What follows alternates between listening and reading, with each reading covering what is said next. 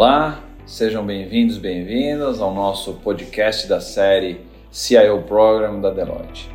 Eu sou Ronaldo Fragoso, sou líder de Aliança Ecosistemas e estarei ao lado de grandes especialistas em segurança cibernética para debater os principais resultados da nossa pesquisa global sobre o futuro da segurança cibernética.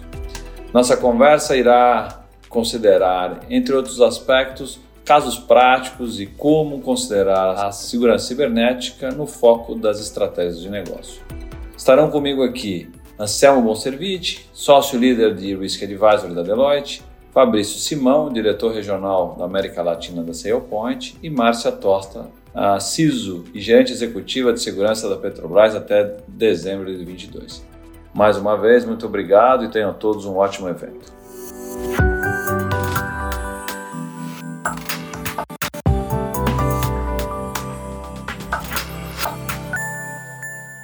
Então, indo agora depois das introduções, muito obrigado, obrigado pela participação de todos.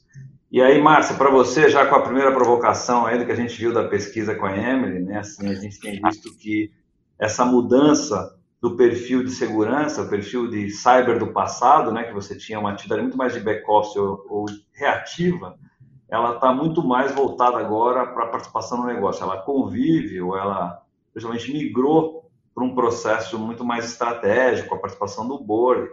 Fala um pouquinho do que você viu aí, o que você tem visto dessa mudança e na prática, o que, que isso tem representado, Márcia, por favor.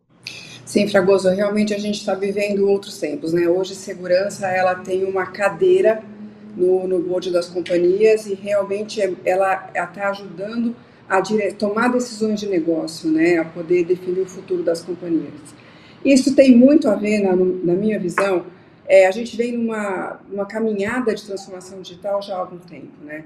É, a, a, tecnologia ela vinha num crescente. Então ela vinha, primeiro veio a parte de, de dados, né? Grande volume de dados sendo populados com com o armazenamento que cresceu, é, a velocidade de processamento que a gente foi aumentando, é, a, a, análise dos dados, né, a interação dos dados que a gente consegue agora trabalhar, isso realmente é um bom direcional aí para os negócios, junto com tudo isso, transformação digital, Deu pandemia, pandemia, todo mundo teve que virar a chavinha do dia para a noite, abriu um horizonte imenso na porta da internet. Muitas empresas não estavam preparadas porque não tinham um correto, como a gente falou, como a Emílio falou, uma governança boa, né, o básico bem feito, um bom processo de correção de vulnerabilidades, de aplicação de patches. Muitas aplicações tinham sido desenvolvidas para serem utilizadas dentro do perímetro, né? Só que o perímetro morreu de pandemia, né? O perímetro morreu de Covid porque a partir do momento que teve que abrir tudo, é, aquilo tudo teve que ser atualizado e muitas empresas não estavam preparadas.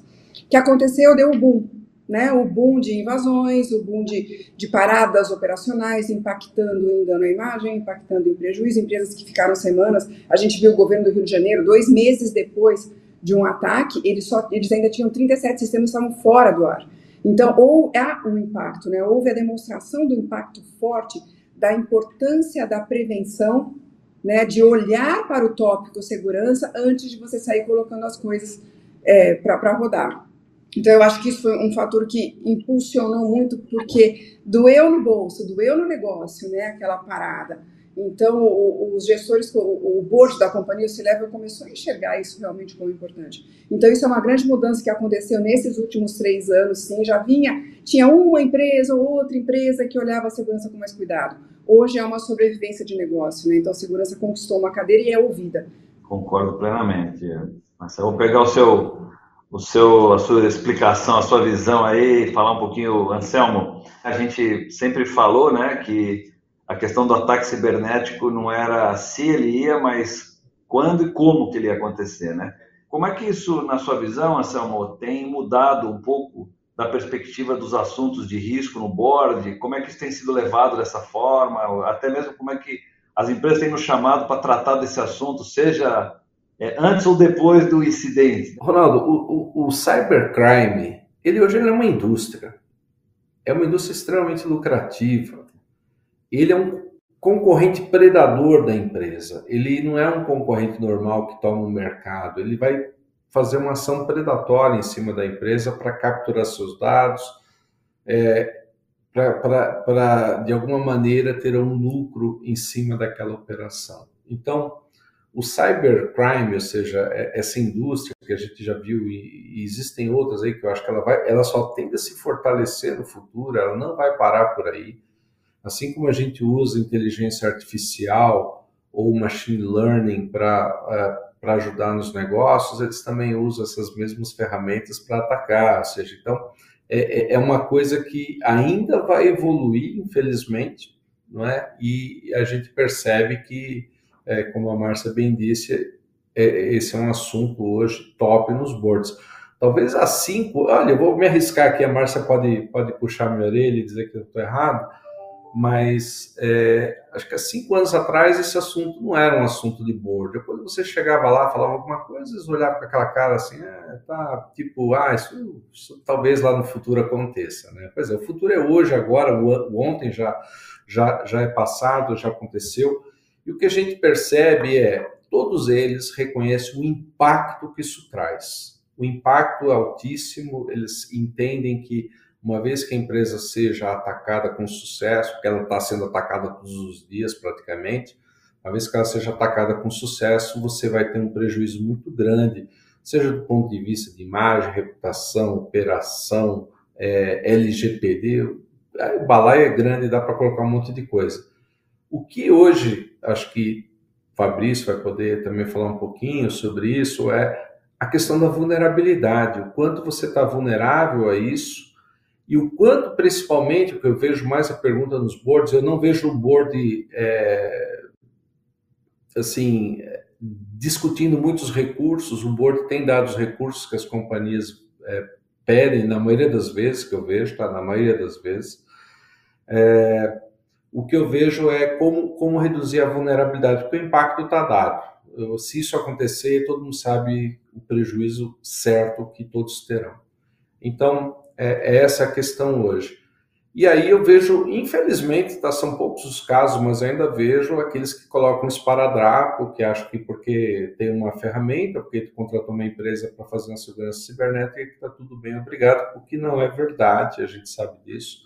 A gente estava falando da questão de gestão de acessos e um dos fatores aí é uh, problemas históricos, até de cultura em relação a acesso, segurança, perfis. E eu queria ouvir de você um pouquinho o que você tem visto e como é que as ferramentas têm ajudado nisso, já que a gestão disso é um, é um trabalho complexo, mas as ferramentas têm facilitado um pouco desse assunto. Ainda que continue complexo, mas tem sido facilitado. Se você puder comentar um pouquinho, por favor. Eu acho que eu vou, vou roubar um pouquinho da fala da Márcia no, no na primeira rodada aí, onde ela falou que houve uma mudança que aconteceu recente nas nossas né, que foi o advento dessa pandemia, onde todos os as empresas estavam acostumadas a fazer segurança de uma forma, como ela mesma disse, né, a questão do perímetro, né, muito orientada a perímetro, e de repente esse perímetro desapareceu, o perímetro se, se tornou o usuário, e ele é conectado de qualquer lugar, da casa dele, do, escritório da WeWork, que na internet não funciona muito bem, qualquer lugar, né? É, e aí é que eu acho que o risco é, cresceu em algum momento e acho que as empresas reagiram rapidamente. Eu diria é, a questão da, da, da, da, segurança das identidades e a questão do, de governar os acessos é crucial para os negócios hoje. Acho que a Márcia falou em algum momento sobre continuidade de negócio. É, eu diria que um dos principais drivers que hoje também com relação à segurança é também é, que o, os boards, né, as empresas estão começando cada vez mais a ver segurança como um habilitador de negócio. Ou quando aquela, aquela empresa que você falou, né, é, Fragoso, que não aprende no amor, acaba aprendendo na dor. Ou seja, quando ela não faz o investimento em segurança, para que ele, para que segurança seja o habilitador no negócio, em algum momento a conta chega, acontece um incidente e é, o impactado e a, e, e a idade, principalmente, que é um dos tripés da segurança, acaba é, é, se tornando comprometida. Né? Voltando para o Anselmo aqui, uma questão que a gente tem visto muito nos últimos anos, e falando um pouquinho sobre talentos, né? assim, sobre pessoas, qualificação, a, o, o desafio que a gente tem de formar professores. A gente pegar aqui o nosso, o nosso grupo aqui, a gente deve ter mais de 100 anos de experiência aqui conjunta para vocês, mas não era um mercado tão atrativo para pessoas de segurança. Isso começou a se tornar nos últimos anos pela demanda, mas ainda formar profissionais é um desafio. E quando a gente tem profissionais muito bons, eles são muitas vezes levados a, a peso de ouro por organizações porque tem uma carência desses profissionais com esse tipo de competência. Né? Diferentemente até de outras áreas, ainda que a gente tem visto uma mudança no cenário global aí nas empresas de tecnologia, mas nesse profissional especial, com conhecimento de segurança, acho que não é essa mesma realidade. Então, eu queria ouvir um pouquinho do Anselmo e depois vocês aí também, Márcio e Fabrício, puderem começar, porque eu sei que esse é um desafio para todos, né? A questão de talento de formação, atração, o que, que, é, o que, que é o perfil desse profissional no futuro e como é que a gente tem também lidado, não só internamente, e tem visto nos nossos clientes aí também, né, Anselmo? Por favor. É, essa, essa é uma questão que vai além das empresas, né? Ela já, já abrange também o, o nosso sistema educacional. Na minha visão, a gente forma poucas pessoas com, esse, com esse gabarito. A gente sempre, é, sem entrar na, na, no lado político, que não é o, não é o caso, mas a gente sempre teve uma, uma educação mais voltada talvez para a indústria, o que também está certo, né? não tem nada errado em, em você é, eventualmente ter uma formação mais voltada para a indústria e mais recentemente a gente começa a perceber que é, faltam pessoas com uma melhor qualificação de tecnologia. Então, Ronaldo, é, eu vejo que nós temos uma, uma deficiência muito grande ainda, mas, é, ao mesmo tempo, nós temos profissionais no Brasil que são fantásticos, que dão um banho em qualquer profissional global que exista por aí. Nós temos pessoas em segurança cibernética que ganham campeonatos mundo afora. É, temos profissionais nas diversas empresas que são top de linha. É, o, o, problema é a escassez desses profissionais. A gente precisa ter mais gente para formar e eu acredito que as empresas têm tomado aí um, um, um local, aí, têm, têm tomado uma posição de desenvolver essas pessoas com code schools e etc. Eu acho que isso são iniciativas muito legais que a gente, inclusive, tem que trazer mais diversidade. E aí eu, eu tenho que tirar o meu chapéu para a Márcia aqui, eu vou, vou falar, porque é, as mulheres precisam ser. Precisamos mais mulheres no mundo cibernético, tá? É, eu, eu, quando fiz o curso de engenharia, eram pouquíssimas mulheres que se aventuravam, e eu, particularmente, fico muito, assim, é, eu gosto muito de ver as mulheres atuando nesse mundo cibernético, mas é um caminho de evolução. A gente ainda está nem na metade dele e precisamos fazer mais, tá, Ronaldo? A gente, a gente ainda não tem todos os talentos que a gente precisa. É, em qualquer segmento que você procurar, está faltando gente. É, isso ficou claro aí na pesquisa, né? Daqueles as lessons learned da pesquisa. Uma delas, além da questão do ser multidirecional, que é um dos principais, mas a questão do talento, desenvolvimento, competência, certificações é um grande aspecto aí a ser tratado. Aí eu queria pegar a Márcia para ver a experiência dela, como foi a sua própria, né, Márcia, como diz o Anselmo aí, que é os seus desafios de formação e chegar lá como uma super executiva aí de segurança, mas como é que você lidava com a carência de profissionais no mercado para atrair, para desenvolver, e tinha escolas próprias, vocês buscavam no mercado? Conta um pouco aí da sua experiência, já que esse é um, é um gap aí para todos, né, sobre esse tipo de profissional com a experiência. Alguns, muito poucos, são super especializados, mas esses são difíceis de encontrar. A gente sabe que existe, mas são difíceis, né? Então conta um pouco aí, Marcia, para gente, por favor. Então, é, realmente, na minha turma, não tinha nem 10% de mulheres, né? É, na, na, no decorrer aí da caminhada tem, temos muito poucas mulheres. Agora eu queria, não vou perder o gancho, Anselmo, obrigada que você me deu o gancho. É, eu acho que a gente tem um problema, na, principalmente na América Latina, que assim, como é que a gente cria nossas meninas e como é que a gente cria nossos meninos, né? As nossas meninas a gente dá uma bonequinha, um fogãozinho e fala, vai cuidar do seu bebê e limpar a casa. O menino, a gente dá um Lego, a gente dá um brinquedo que vai estimular a criatividade dele. Então, isso culturalmente, a gente precisa dar as mesmas oportunidades para as meninas e para os meninos. Né? Então, isso é uma lição de casa para todos nós que somos pais, que somos mães, para que a gente capacite as meninas, para que elas consigam concorrer no mesmo nível que hoje é, isso está começando a mudar, mas ainda não é uma realidade. Não estou dizendo que não é para dar boneca para menina, de jeito nenhum. Pode dar boneca, ela vai brincar com a boneca, ela vai brincar com o Lego também, né? E aí ela vai aprender as duas coisas. É, dentro das empresas, eu, é, assim, uma coisa que eu percebi muito fortemente é, nesses últimos tempos, como segurança deu um boom, né? É, muita, muitos profissionais de tecnologia se autodenominam segurança, né? E não é a mesma coisa. É, assim, precisa saber tecnologia para fazer segurança, mas não é exatamente a mesma coisa, né?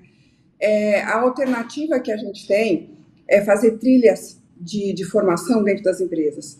Né? Então, é criar os cursos. Existem empresas que, que têm os cursos pré-configurados e você coloca a trilha para os profissionais que têm interesse, né, para que eles sigam a trilha, e, e isso demora. Né? Isso vai pelo menos dois anos para você conseguir formar um profissional de segurança. Você não consegue fazer isso em menos de dois anos. E, e muitas vezes a gente customiza também, né, para exatamente para aquela empresa que está formando. Né? Então tem esses dois formatos, ou você compra e, e, e vai mais no padrão, ou você usa um pouco do padrão e faz o direcionado para a tua necessidade dentro da empresa, para onde a empresa está indo, você direciona o profissional. Mas não temos quantidade suficiente de profissionais no mercado e nem informação.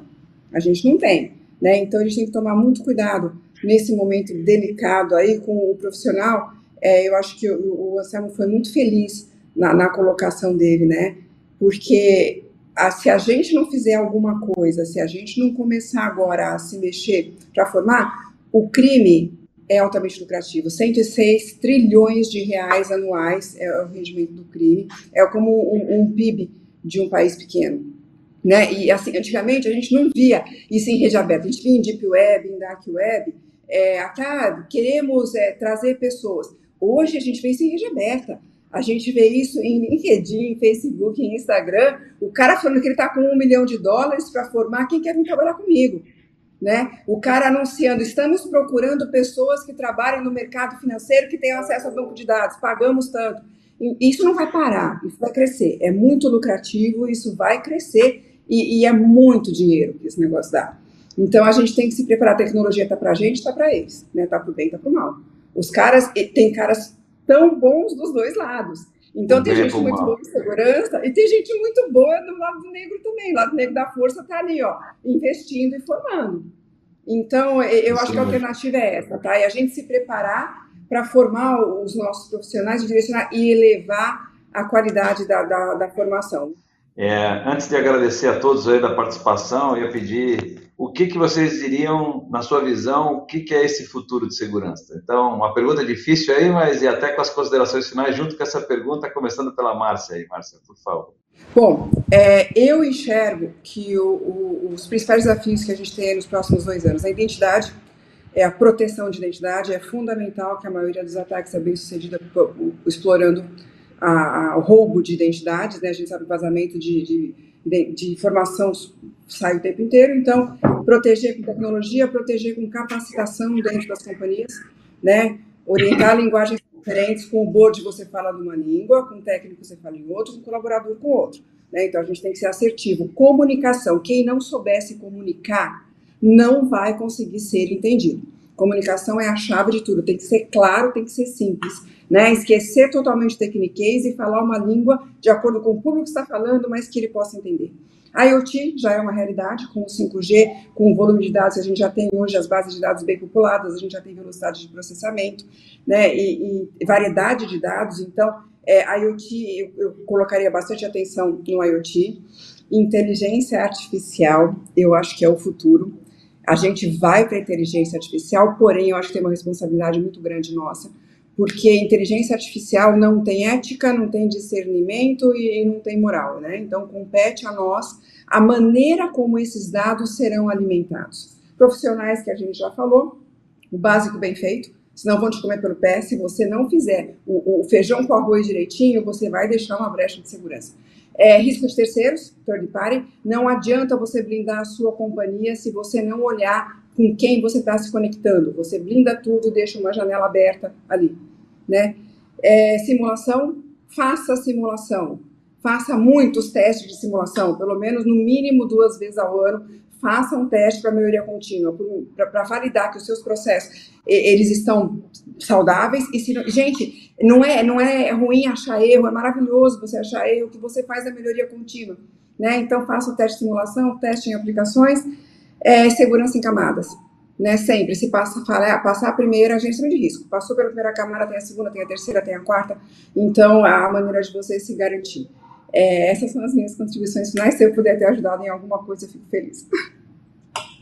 Super obrigado, Márcia. Ajudou muito. Super bacana aí a sua experiência, as dicas finais. E agora eu pediria, Anselmo, por favor, se puder fazer aí as ponderações suas finais também. Em primeiro lugar, eu acho que essa questão da comunicação que a Márcia tocou é, é extremamente relevante, a gente saber se comunicar com os públicos na linguagem adequada. Se você falar endereço IP dentro do board, vai virar aquele question mark na cabeça de 99% deles. Então, é, você tem que explicar de uma forma que, que as pessoas entendam e, inclusive, possam participar da conversa.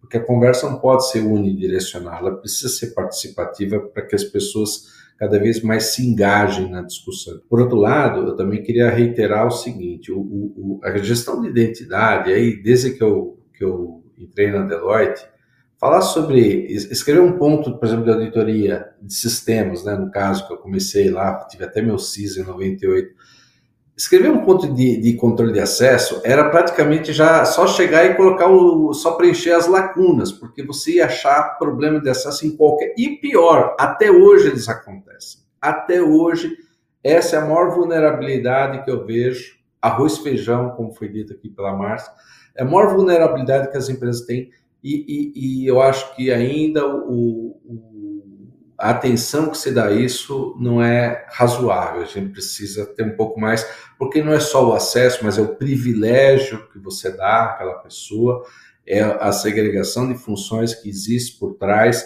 Né? Então, isso, isso daí a gente ainda precisa evoluir, por incrível que pareça. Obrigado, Anselmo. De novo, obrigado aí, Márcio e Anselmo, pela participação. E aí, para fechar, Fabrício minutinho final aí para você só fazer as considerações finais e agradecimentos, por favor, Fabrício. Voltar a fazer o básico bem feito, com controles de acesso, segregações de funções, e, e, e olhando para todas as aplicações de negócio, o que nós vemos hoje é que muitas empresas governam as identidades, por exemplo, mas não de todas as aplicações. É, é, é, bem desafiador, mas acho que nós, como fabricantes, estamos aqui com o compromisso de tornar isso viável, possível e efetivo. Acho que essa era a minha é, consideração final. Tá bom, obrigado Fabrício, mais uma vez, Márcia, super obrigada, Selma, foi ótimo o nosso bate-papo. Muito obrigado a todos e todas que puderam acompanhar o nosso podcast. Esse podcast é produzido pela Deloitte, sendo que as discussões, tendências e perspectivas futuras não devem ser entendidos como recomendações ou modelos de prestação de serviço aos nossos clientes. Para maiores informações, consulte www.deloitte.com.br e até o nosso próximo podcast. Muito obrigado, uma boa tarde.